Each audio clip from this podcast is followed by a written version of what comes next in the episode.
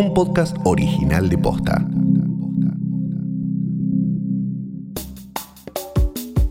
El gobierno de Estados Unidos cuestiona los monopolios de las empresas más importantes del Big Tech, Amazon, Google, Apple y Facebook.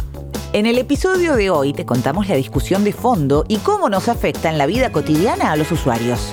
Hoy es jueves 29 de octubre. Soy Martina Sotopose y esto pasó posta. Un comité del Congreso de Estados Unidos publicó un informe que dice que Google, Apple, Facebook y Amazon, las cuatro firmas tecnológicas más grandes del país, son monopolios que abusan de su posición dominante y pidió cambios radicales en las leyes de competencia que regulan a estas empresas. A partir de eso, desde hace algunos meses, la Cámara de Senadores de Estados Unidos lleva adelante un interrogatorio a los CEOs de las cuatro empresas finalmente el Departamento de Justicia de Estados Unidos decidió avanzar y demandar a Google por abuso de posición dominante en el mercado de búsqueda. Jimena Valdés es economista y doctora en ciencia política y escribe sobre la relación entre la tecnología, el trabajo y la economía. Y al mismo tiempo están estas audiencias que no son solo con Google, sino con estas otras empresas, que son, digamos, las cuatro Big Tech, y están tratando de entender cómo funcionan estas empresas, qué posición ocupan en el mercado y qué riesgos tiene eso para, para el mercado de las tecnológicas en general. Estas empresas crecieron en un terreno nuevo y no regulado, lo que permitió que sus negocios se expandan de manera descontrolada convirtiéndose en enormes monopolios con un gran poder sobre el mercado. Por ejemplo, el caso de Amazon, antes uno solo podía comprar libros en Amazon y ahora uno puede comprar ropa, artículos de cocina, muebles, etcétera, en Amazon. Ahora bien, Amazon además tiene su propia marca. Entonces, si uno quiere entrar a comprar, eh, qué sé yo, detergente en Amazon, resulta que tengo el detergente que hace la empresa A, la empresa B y la empresa C y el detergente que hace Amazon. Entonces, obviamente, Amazon tiene un incentivo a colocar su detergente arriba de todo. Es decir, que cuando yo entro al sitio de Amazon, en vez de mirar el detergente A, B y C, me aparezca primero el detergente de Amazon, ¿no? Eso abuso de posición dominante, ¿no? Que es Amazon es un mercado, pero es varias partes de ese mercado, ¿no? Controla varias partes de la cadena de producción. Pero además tienen acceso a muchísimos de nuestros datos lo que consumimos, lo que buscamos, lo que likeamos, y nos lo muestran en la pantalla para captar nuestra atención y hacernos cliquear uno mira un día, mira plantas y los cinco días siguientes va a haber avisos de plantas. Amazon sabe que quiero plantas y entonces donde, donde entre, la planta me perseguirá, ¿no? Estas compañías también influyen en la información que consumimos. Según un informe sobre noticias digitales realizado en 2018 por el Instituto Reuters, casi el 50% de la población mundial se informa a través de un mix de medios de comunicación tradicionales y redes sociales, mientras que un 30% solo consume información en plataformas digitales. Actualmente, empresas como Facebook, Twitter y Google están amparadas por una ley redactada en 1996 que las libera de cualquier responsabilidad por lo que sus usuarios publican en sus plataformas, incluso cuando esos contenidos incumplen la ley. ¿Cómo regular la información que circula en las plataformas más consumidas por la sociedad? ¿Quién es el responsable?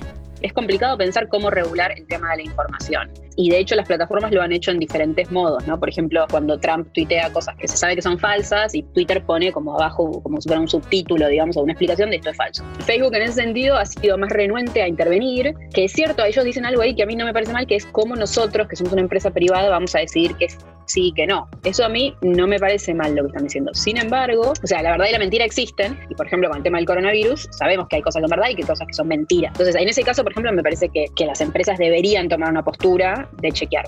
El impacto en nuestras vidas es más grande del que pensamos. No es solo qué noticias leemos o no. La información que consumimos y cómo lo hacemos puede alterar nuestro comportamiento como sociedad. Por ejemplo, polarizarnos. Una cosa que el CEO de Twitter, eh, Jack Dorsey, decía en una entrevista, como nosotros somos simplemente un reflejo de la sociedad. O sea, vos decís que Twitter es violento, bueno, porque la sociedad es violenta. Hay que ver, eso a mí no me termina de cerrar, o sea, es algo que yo vengo pensando porque, digamos, creo que hay algo entre, hablar entre desconocidos, en que haya 220 caracteres, etcétera, que hace que todo sea más agresivo. Y después, obviamente, el algoritmo de que te muestra solamente las cosas que funcionan, las cosas que funcionan son estas cosas más polarizantes. Y si uno se fija el caso de YouTube, por ejemplo, ha sido clave en la radicalización de un montón de gente y la polarización y eso decir que somos simplemente un reflejo de la sociedad, me parece que no es cierto. En relación al caso de Google, el Departamento de Justicia acusa a la empresa de abusar de su posición dominante. Su motor de búsqueda viene predeterminado en celulares con iOS y Android. Entre el 60 y el 70% de las búsquedas que se hacen por Internet son en Google, y su preponderancia en el mercado crece cada vez más. Hay una frase que a mí me gusta mucho que dice, Google era la puerta a la Internet y quiere ser la casa entera. Y si ustedes se fijan, cada vez que uno hace una búsqueda en Google, aparece una ventana con un primer resultado. ¿Y eso qué hace? Que yo nunca me vaya de Google, yo no, ya no cliqueo en, en otros resultados abajo y obviamente esto de no cliquear redunda en que esa gente que tiene sus otras páginas reciba menos plata por avisos y en cambio Google se quede con ese dinero.